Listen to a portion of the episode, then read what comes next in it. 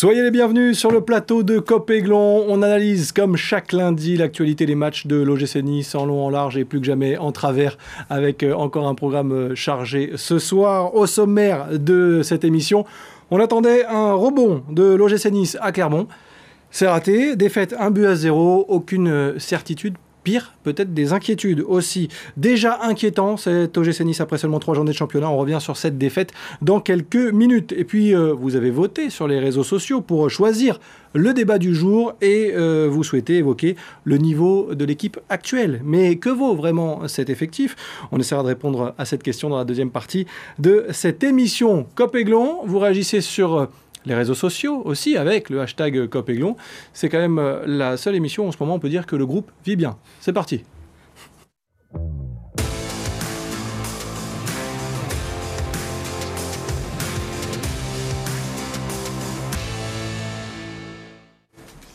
Et on est parti pour euh, débriefer ce match de l'OGC Nice avec autour de la table pour m'accompagner aujourd'hui celui qui, on peut dire, remplace Alric, on va dire ça comme ça, parce que tu fais partie aussi de l'équipe euh, souvent titulaire de cette émission.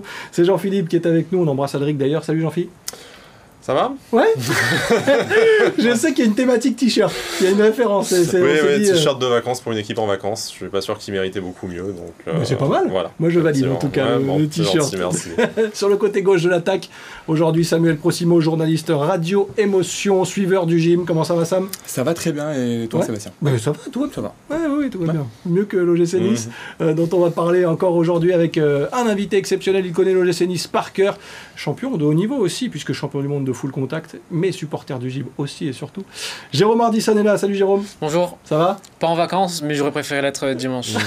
On est bien d'accord. Ça donne le ton en tout cas de cette émission, puisqu'on va éventuellement euh, chercher des motifs euh, d'espoir s'il y en a, mais on va surtout tenter d'analyser le fiasco, puisque regardez sur euh, ces images, l'OGC Nice s'est effectivement incliné, défaite à Clermont, et pourtant, on s'était dit que ça pouvait bien démarrer avec ce poteau trouvé non pas par Brahimi mais par euh, Gouiri, décidément euh, maudit. Mais l'OGC Nice a encore une fois cédé une occasion, un but, voilà pour euh, le début de match de Clermont. Et ça aura suffi puisque le gym n'est jamais revenu dans ce match malgré cette belle tentative d'Andy Delors.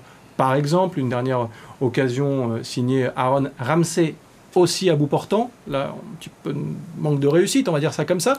Mais l'OGC Nice n'y arrive pas.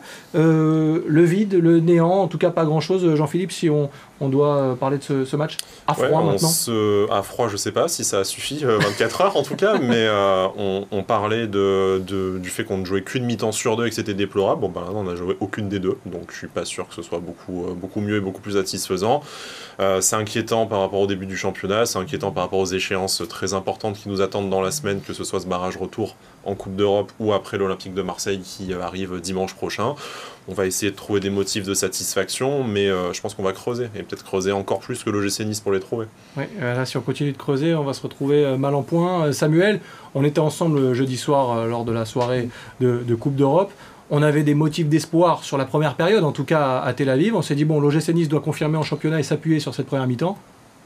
Euh, on est passé euh, complètement à côté, on est loin du compte. On est loin du compte, et puis euh, aussi cette, cette, statistique, cette statistique, pardon, 21 fautes pas facile à dire en début d'émission. 21 fautes contre 4 commises par les Niçois, il y a eu de la nervosité. En tout cas sifflé, parce que l'arbitrage aussi on peut en parler. Absolument, il y a eu de la nervosité, il y a eu de la crispation, c'était le, mot d'ordre hein, des, des, Niçois hier, et puis ces deux cartons rouges hein, qui témoignent aussi d'une fragilité nerveuse et évidemment, euh, ça, on, voilà, on s'était dit peut-être que contre Tel Aviv, c'était l'aspect offensif hein, qui manquait. Là, si même l'aspect défensif commence à faire défaut à, à cet OGC Nice-là, ça veut dire que ça va pas très bien. Jérôme, tu connais euh, l'OGC Nice euh, par cœur, des saisons, on en a connu pas mal avec d'autres actionnaires, avec d'autres effectifs. devant le match dimanche, tu t'es forcé pour aller au bout? Ah, si, si je venais pas là, je pense que je tenais pas les 90 minutes. Donc, oui, très difficile. Et en plus, c'est que depuis le début de la saison, il y a rien qui, pour moi, il n'y a pas grand, pas grand chose d'encourageant. Si on regarde les quatre matchs, euh, quand on voit en plus les adversaires qu'on a en face, c'est quand même assez inquiétant. C'est inquiétant parce que l'OGC Nice n'y arrive toujours pas, ne se crée pas grand-chose. Et on va écouter euh, Lucien Favre, qui lui, pour le coup, capitaine du navire, ne semble pas si inquiet que ça pour l'instant. En tout cas, dans le discours, il analyse cette rencontre et nous, on continue d'en parler juste après. Écoutez. Euh, évidemment, quand on est déçu, on, on pouvait faire 0-0 au moins, je trouve. Parce qu'ils n'ont pas vraiment beaucoup, beaucoup d'occasions. Nous, on en a trois en tout. Une et demie, une, une trois quarts en première mi-temps, mais surtout une grosse. On la met pas au fond, puis après on prend un but. euh, ouais, c'est dommage que prendre d'encaisser ce but, quoi. Assez euh, fataliste, euh, Lucien Favre, mais euh, pas forcément plus inquiet que ça. avec une composition d'équipe dont on peut parler aussi, hein, Jean-Philippe. Il a voulu faire tourner. On a vu euh, euh, Gouiri, Brahimi, Stengs, on s'est dit, ça y est, Amine Gouiri sera titulaire en, en numéro 9. Eh ben Raté. Raté. Bah non, malheureusement, on n'a pas eu la chance de voir ça. Quoi qu'en cours de match, forcément, il y a eu un peu de, un peu de, de rotation, donc ça s'est un peu renouvelé devant. Mais Lucien Favre, je pense pas qu'il puisse dire autre chose, parce que s'il cède lui à la panique, euh, qu'est-ce qui nous reste euh, entre, entre Oui. guillemets Donc, Et puis c'est pas parce qu'il le dit pas qu'il l'est pas je, je- je pense, il a envoyé, je sais pas si on verra les extraits vidéo après, euh, quelques tacles bien, bien sentis également, euh, du niveau du tacle de Mario Limina, je pense, en fin de, en fin de, en fin de rencontre. Par derrière. Donc voilà, c'est il y a deux échéances importantes encore une fois cette semaine. Je pense que ce match-là face à Clermont, c'était pas la priorité de la semaine, un peu comme l'année dernière avant match en coupe, on l'avait un peu balancé la réception de ces mêmes Clermontois. Bien sûr, c'est le contenu qui est inquiétant euh, davantage que le, que le résultat, mais euh, bon, on est en tout début de saison. Euh, Si Lucien Favre n'y croit pas encore sur une possible amélioration, je pense qu'on peut tout jeter et repartir encore une fois à zéro, sauf que ça fait peut-être trois fois en deux mois déjà. Ouais, à ce niveau-là, on devient supporter de Saint-Etienne. Samuel, oui, je suis très en forme aujourd'hui. C'est vrai que cette composition d'équipe au départ, bah, on se dit que Lucien Favre a voulu faire tourner, et pourtant, pas de recrues, pas de BKBK, pas de Viti, par exemple. Euh, Est-ce que finalement il s'est trompé, Lucien Favre? C'est facile à dire après, C'est facile à dire euh, après, mais quand vous avez trois joueurs au milieu de terrain qui se marchent dessus, il n'y a pas de fluidité, il n'y a rien, il n'y a pas de passe, il n'y a, pas de- y a pas de joueur qui casse des lignes, qui crée des différences. euh, Il n'y a pas un joueur qui fait passer un cap à cet OGC Nice-là au milieu de terrain. C'est surtout ça qui m'a frappé hier. Bon, les latéraux, je pense pas qu'on doit en parler plus que ça, puisqu'ils sont aux abois complètement. hein. C'est-à-dire qu'il n'y a, rien, c'est euh, c'est- calme plat, encéphalogramme plat donc pour, pour les deux latéraux. Surtout Lotomba qui a, qui a subi pendant 25 minutes, Danny Yuk aussi, mais Danny Yuk, c'est pas son poste, hein, il faut le rappeler. Il y a toujours des circonstances atténuantes parce qu'il n'est jamais utilisé euh, Oui. dans l'axe. Donc c'est pour ça peut-être qu'il va partir dans les toutes dernières heures du mercato. On en parlait avec Sky juste avant. Euh, donc il s'est trompé, mais c'est facile à dire parce qu'évidemment il y a un match aussi euh, jeudi face au Maccabi et il faut que toutes les forces en présence aussi soient euh, voilà soient euh, bien gérées. Et euh, ben, finalement le GC Nice, est-ce peut, est-ce que l'équipe peut faire mieux? On en parlera juste après, mais peut-être pas finalement. On parlera bien sûr dans la deuxième partie de cette émission euh, du, niveau de cette équipe. Vous continuez de réagir sur les réseaux sociaux avec le hashtag COPEGLON. Euh, et nous, on va s'intéresser au, pétage de plomb des euh, Niçois. C'est comme ça qu'on l'a titré d'ailleurs. L'OGC Nice pète les plombs. Jérôme, je me tourne vers toi parce que tu es un sportif de haut niveau. Le mental a une grande part. Euh, notamment en, full contact, hein, même si, euh, si on a que le mental et pas le physique, je suis d'accord, j'irai pas non plus. Euh, mais c'est vrai que le mental, il est capital. Et on a l'impression que l'OGC Nice a craqué. Les Mina, Todibo, ce sont des joueurs cadres tout de même qui, qui ont, qui ont lâché. Quoi. Oui, donc après, je pense c'est signe de nervosité. Il doit y avoir quelque chose qui ne va pas dans cette équipe, de toute manière, c'est sûr. Parce que quand on voit les joueurs qu'on a, dans le fond, on a gardé pratiquement le même effectif que l'année dernière. Au coup d'envoi euh, du match à Clermont, seul euh, Schmeichel est une nouvelle recrue. Voilà, donc euh, sinon, il n'y a rien qu'à changer. Et c'est des joueurs qui se connaissent. Et pour moi, c'est sûr qu'il y a quelque chose qui ne va pas. Que ça, cache peut-être quelque chose derrière. Et moi, ce qui, me- ce qui me fait pas rire, contrairement à Favre, c'est que quand il rigole et qu'il dit aurait pu faire 0-0, c'est soit il y a de la nervosité, soit je me dis qu'il est venu en vacances. Parce que 0-0 à Clermont, sur le papier, c'est pas ce que tu vas chercher. Non, voilà. Et qu'en plus, quand on perd un 0 sur un match où on n'a rien montré du tout et que ça le fait rire, ben moi, honnêtement, ça me fait pas rire du tout. Alors, on a envie de sourire après les victoires, moins après ce genre de match, comme le disait euh, Jérôme. Euh, Samuel, euh, inquiet, euh, il faut l'être très vite avant, euh, avant jeudi par Bah rapport oui. à ce qu'on a vu encore à, à Clermont, parce qu'on n'a pas l'impression qu'il y ait quelqu'un qui puisse relever cette équipe, même Delors qui a le mental pour. Mhm. Il est rentré, on le sent concerné plus ou moins. Enfin, c'est compliqué. hein. Non, non, c'est compliqué. Euh, alors, est-ce que Nice trouvera la solution face à cette équipe du Maccabi Tel Aviv? Euh, Bon, on a bon espoir en voyant la première mi-temps du Maccabi Tel Aviv. Donc, effectivement, euh, si donc, Lucien Favre va aligner cette même équipe, hein, on en est plus ou moins sûr. Évidemment, si l'OGC Nice réussit à faire deux mi-temps comme, comme la première et être un peu plus sérieux offensivement, un peu plus appliqué, bon, théoriquement, on n'a pas de souci à se faire. Euh, mais c'est vrai que c'est plus ce côté de, nervosité palpable qui est très inquiétant parce que, comme, euh, tu l'as dit, Sébastien, ce sont les cadres qui manquent à l'appel. Et qui lâchent. on va écouter Lucien Favre parce qu'on parlait de, de petits tacles envoyés. Il y a une déclaration qui est passée pas forcément inaperçue, mais il l'a dit tout de même. il a évoqué ses inquiétudes ou pas. Écoutez bien, et nous on va réagir sur une petite phrase que vous allez entendre là maintenant tout de suite. Moi, je ne suis pas inquiet autrement, mais je veux dire, euh, il y a des choses que je vois dont je n'ai pas envie de parler, etc. Et puis, euh, euh, moi, je trouve qu'aujourd'hui, on devait faire 0 à 0, au pire. J'essaye de garder quand même les points positifs, parce que je n'aime pas parler des points négatifs, mais il y a des constatations que je fais inévitablement. Il y a une phrase euh, qui, moi, m'a interpellé, et d'autres supporters aussi, je le sais. Il y a des choses que je vois, j'ai pas envie d'en parler. Il parle de quoi, Lucien Favre? Parce qu'il parle pas d'arbitrage. Euh, il y a des choses qu'il voit où? Sur le terrain, qu'il voit dans le vestiaire? Jérôme parlait euh, d'ambiance ou de, de, quelque chose qui s'était cassé? Un peu partout. Hein. C'est pas la première déclaration qu'il euh, fait dans ce, dans ce sens-là. Il a parlé euh, d'ailiers qui ne savaient pas centrer, qui, euh, qui, avaient besoin. Il y a aussi les rumeurs de rachat de Manchester United sur lesquelles il a fait une petite sortie assez, assez acide. Je pense que Lucien Favre n'est pas satisfait que ce soit du mercato, parce que ce n'est pas le mercato qu'il désirait, et assez peu de joueurs au final qu'il désirait lui. Il souhaitait 3-4 recrues pour renforcer le 11. Pour l'instant, on a mis une majorité d'argent, voire la quasi-totalité sur des joueurs remplaçants qui seront peut-être les titulaires de demain mais en tout cas qui n'ont pas renforcé le 11, euh, voilà, qui ne, jouent, euh, qui ne jouent toujours pas. On pense notamment à Mathieu Viti et Alexis Beka Voilà, je pense qu'il est clairement insatisfait. Et comment est-ce qu'il pourrait être satisfait vu les performances, euh, l'état du groupe, du mercato, tout ça? À voir après euh, si euh, la semaine tourne bien en fonction euh, d'éventuelles recrues. On pense à Nicolas Pépé, d'une qualification européenne. Mais bon, très clairement, je serais plus inquiet s'il se satisfaisait et s'il nous faisait une sortie à la Patrick Vieira en disant qu'on manquait de respect à cette équipe clermontoise ou je ne sais quoi encore. Là, je, m'inquiéterais un peu. Tant mieux qu'il soit pas content. Je ne sais pas si c'est lui qui aura la capacité de, secouer un peu ce, groupe et ce club, mais il y en a au moins un qui a, envie de le faire, c'est déjà ça. Jérôme, avant de, de, faire une petite pause dans cette émission, euh, ce qu'on entend de Lucien Favre, ça rejoint un petit peu ce que tu disais. Il doit y avoir un problème ailleurs, c'est pas possible. Oui, c'est ça. Donc il, nous fait très bien sentir qu'il y a des problèmes, mais qu'il ne peut pas en parler. Donc euh, forcément, c'est moi je pense qu'en interne il doit y avoir des problèmes. Est-ce que c'est dans le vestiaire? Est-ce que un vestiaire qui était divisé en fin de saison dernière déjà Donc voilà, on savait qu'on avait qu'il y avait un vestiaire qui était coupé en deux.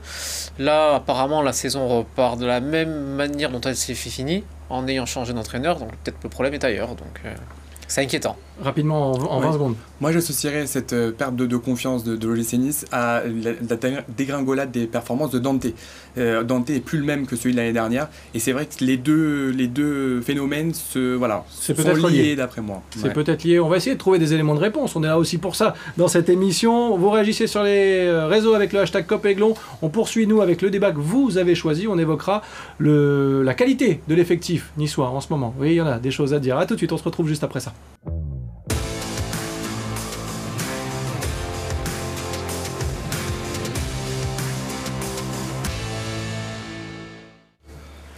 On est de retour sur le plateau de Cop Aiglon pour analyser les matchs de l'OGC Nice, son actualité aussi, toujours en partenariat avec Radio Émotion, bien sûr. D'ailleurs, il est là, Samuel Prosimo, journaliste, Radio Émotion, suiveur de l'OGC Nice, en plateau également.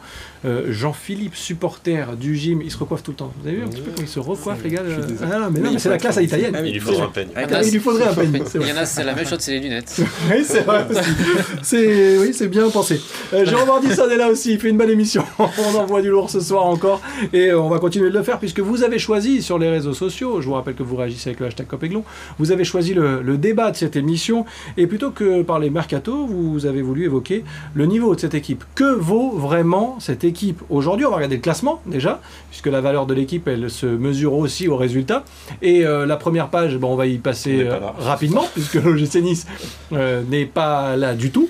mais si on tourne la page et qu'on s'intéresse à la deuxième partie de tableau, on y va tranquillement. Bah oui, c'est un peu, c'est le même rythme dans, un match de l'OGC Nice. Hein, voilà, voilà. l'OGC Nice est 16e. Je vous rappelle qu'il y a 4 descentes cette année. Je ne veux pas parler de descente, mais bon, tout de même, euh, c'est euh, compliqué pour le gym. Donc la valeur de l'OGC Nice, en tout cas en termes de classement, c'est 16e. On va écouter aussi euh, le capitaine Dante qui a parlé du niveau de cette équipe et de certains joueurs. C'était en zone mix, comme on dit, réaction à chaud après le match, hier à, à Clermont. Pardon, écoutez-le. Que nous tous on se remette en question, qu'on reste soudés. C'est très important. Le message que j'ai envie de passer, c'est de rester soudés, rester unis. Commençons pas à mettre euh, la faute un sur les autres parce que malheureusement aujourd'hui, il n'y a personne qui a un niveau élevé. Quand je dis personne, c'est personne. Et c'est lui qui pense qu'il est, il s'est trompé. Alors là, pour une fois, la déclaration de Dante, elle est claire. Personne n'est au niveau. Euh, je pense qu'il s'inclut, euh, en connaissant le, personnage, il s'inclut dans cette euh, déclaration. Avant de regarder quelques stats, Jean-Philippe, l'OGC Nice est à son niveau au, au, classement, 16e par rapport à ce qui est montré depuis trois journées. Il n'y a pas grand chose à dire? En même temps, quand on ne marque pas de but, on dire deux buts, dont un sur penalty depuis le début de la saison, et ça inclut même le match de, Coupe d'Europe. Seul club de Ligue 1 à pas avoir marqué dans le jeu. Hein. Exactement, et seul club de voilà dans la dans cette troisième journée à ne pas avoir marqué de but. Bon, à partir de là, qu'est-ce que qu'est-ce qu'on peut espérer de, mieux? Bien sûr, là, on peut pointer du doigt la, la défense qui, on l'a vu encore sur le but encaissé à Clermont, n'est pas toujours exemple de tout reproche, mais non, euh, si on marquait 3 buts par match, on ne parlerait pas de ces, euh, de ces errements-là. De la même façon que si on avait mis 3 buts à, l'aller au Maccabi Tel Aviv, on n'aurait pas parlé de cette, cette petite euh, faute de concentration. Moi, ce que je trouve intéressant dans ce que dit Dante, qui est quand même un, habitué des déclarations ultra lisses et, et pour aller vraiment dans le sens de tout le monde, Là, il règle quand même bien ses comptes, en tout cas en langage denté, euh, en expliquant qu'il faut rester soudé. Il a insisté trois fois là-dessus. Je pense que ça fait bien écho à ce qu'on dit, qu'il y a des problèmes dans ce, dans ce vestiaire-là. Si on a qui pensent qu'ils sont au-dessus des autres, ils se trompent. Donc c'est qu'il ne doit rien avoir dans le vestiaire qui effectivement commence à se plaindre du niveau de leurs coéquipiers. Bref, le groupe vit bien à Copéglon, mais très clairement pas à l'OGC Nice, visiblement. c'est ce qui, euh, quand on lit entre les lignes, en, tout cas, c'est ce qu'on commence à, comprendre. On va regarder euh, une stat, il y en aura deux, trois à découvrir aujourd'hui. un OGC Nice un peu trop gentil, 45% de duels remportés sur les trois premiers matchs euh, de Ligue 1. Euh, l'adversaire a à chaque fois fait mieux. Euh, L'OGC Nice est 16e de Ligue 1 dans ce domaine-là. Alors il y a eu beaucoup de fautes hier, Samuel. En revanche, les duels gagnés, ça montre aussi peut-être un, un manque de, de, de, caractère, ou en tout cas, euh, voilà, euh, des joueurs qui, qui ne sont pas encore au, niveau, euh, ne serait-ce que physique, athlétique Oui, il n'y a, pas de, a pas de vitesse, il n'y a pas de vitesse dans le jeu. nice perd beaucoup de ballons, énormément de ballons. mais en même temps, on parlait du niveau de l'équipe, l'effectif, c'est celui-là. C'est-à-dire que quand vous alignez Brahimi, qui a fait des bouts de match l'année dernière, et qui se retrouve titulaire à la pointe de l'attaque de l'OGC Nice, on rappelle, hein, la Galaxie Neos, tout ça, on est bien loin de la Galaxie, évidemment, bien sûr, c'est quand même enfin, l'effectif, c'est celui-là. À un moment donné, quand vous prenez par exemple Jim Alevina, qui est un buteur quand même de, de, Ligue 1, qui a, qui a à Clermont, hein, je parle, hein, mmh. et qui a très bien évolué sous le couleur de, de Clermont l'année dernière, il y a deux ans en Ligue 2, qui a fait une bonne saison l'année dernière. Mais est-ce que Brahimi c'est mieux qu'Alevina ou Andrich Andrich qui est voilà, cet attaquant qui est capable de, créer ce point d'appui intelligent, qui combine bien. Bah, finalement, on se rend compte qu'offensivement, Brahimi euh, versus euh, Andrich versus Alevina. Là, on parle de deux joueurs, mais je pense que sur l'effectif total, l'OGC Nice n'a euh, pas besoin de recruter 10 joueurs pour battre Clermont, avec tout le respect qu'on doit à cette équipe. Mais il manque beaucoup de choses, Jérôme. On va, on, va, on va se faire du mal. Hein. Je vais te faire réagir à une autre stat, puisque offensivement, c'est pas ça non plus. L'OGC Nice ne cadre pas avec 3,7 tirs cadrés en moyenne par match.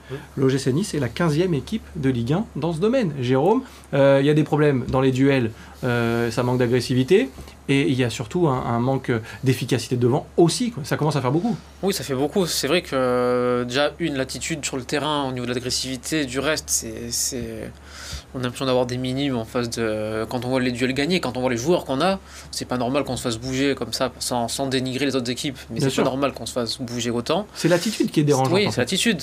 Et. Euh, et au niveau de, de, voilà, de l'efficacité, on a quand même devant des joueurs de, bons joueurs. Quand on prend du Delors, quand on prend Amin Kouiri, même sans parler de, de Brahimi, mais c'est pas normal qu'on soit si peu efficace euh, devant le but.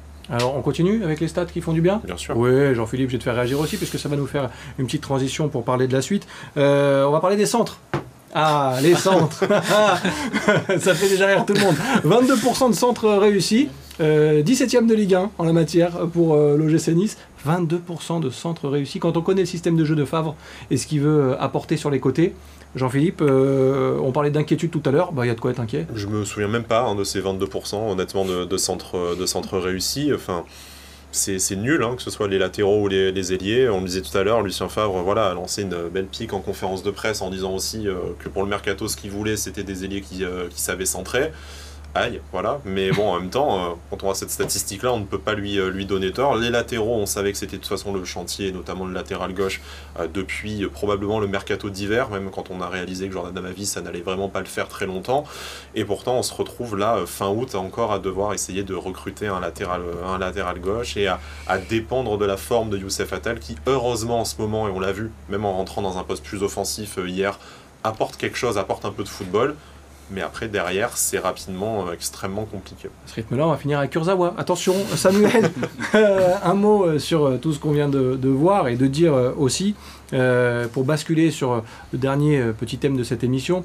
Favre et le mercato, est-ce que ce combiné peut créer des miracles et, et, sauver, et lancer en tout cas la saison d'OGC Nice? Parce que Lucien Favre est annoncé comme un magicien. le mercato n'est pas terminé, on attend des recrues. Est-ce que ça suffit pour redresser la barre non, ça dépend qui vous prenez. Euh, c'est-à-dire que là, on, a parlé hors antenne, il y a Fodé Balotouri qui est. Euh, Génial. Euh, voilà, qui, on, s'en souvient du côté de Monaco et du Milan AC, où d'ailleurs ils n'en veulent plus du tout. Ils l'ont bradé 5 millions d'euros, c'est rien hein, pour, un, pour un latéral gauche. C'est 3 Viti. Donc c'est tu effectivement. Peux prendre, tu, peux, prendre trois, enfin tu, voilà, tu m'as compris. C'est un tiers pour l'instant, les noms qu'on voit, soit c'est des noms comme ça qui n'ont pas fait des bonnes saisons, ou c'est des noms à la Marcelo, à la Cavani, euh, qui sont bons pour le, pour le merchandising, qui sont bons pour les maillots, mais qu'est-ce que ça vaut vraiment sur le terrain? Donc même si Favre est un magicien, là avec cet, cet effectif-là, comment il est maintenant, alors il y a eu des bonnes entrées, on a parlé à un tal de Laure Ramsey, mais enfin, la profondeur de bon, elle n'y est pas du tout. Et même les titulaires. Oui, bien sûr, bien sûr. Euh, Jérôme, euh, euh, Lucien Favre vendu comme un magicien. On attendait beaucoup Lucien Favre. Attention, on n'est qu'à trois journées, hein, c'est pas fini. Mais on s'est dit, ça y est, le jeu de retour à l'OGC Nice, c'est ce qu'on nous a vendu aussi. Hein. Ce ne sont pas les observateurs et les supporters qui, qui l'ont dit tout seuls. Oui, et là, on se retrouve, on se dit, bon, est-ce que Lucien Favre va réussir à faire tourner tout ça? Est-ce que le mercato va aider également? On, ça fait, beaucoup de on avait un Lucien Favre avec Ricardo d'un côté, d'Albert de l'autre. Déjà Aujourd'hui, justement, il faudrait que ce soit vraiment un, magicien.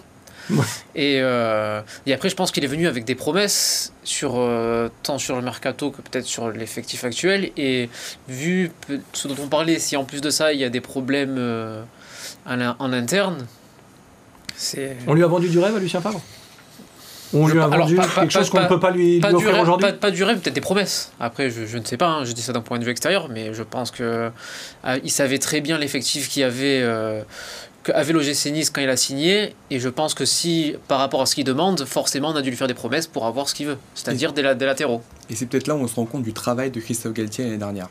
Et de Julien Fournier peut-être Et de Julien Fournier aussi. Ah oui, parce que euh, tout le monde parlait de en perspective. Mais forcément, quand on voit le début de saison aussi de Christophe Galtier au Paris Saint-Germain, peut-être que cette fois-ci, la finale de la Coupe de France, euh, on la rêverait. Oui, il n'a pas, la même, il a pas le même effectif non plus, et je pense qu'il va, mettre, euh, il va mettre quelques roustes, comme c'était le cas hier euh, plusieurs fois dans, dans la saison, Jean-Philippe.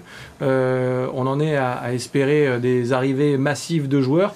Ça suffira ou pas? Attention, j'avais mes lunettes, ça veut dire que c'est une question très importante.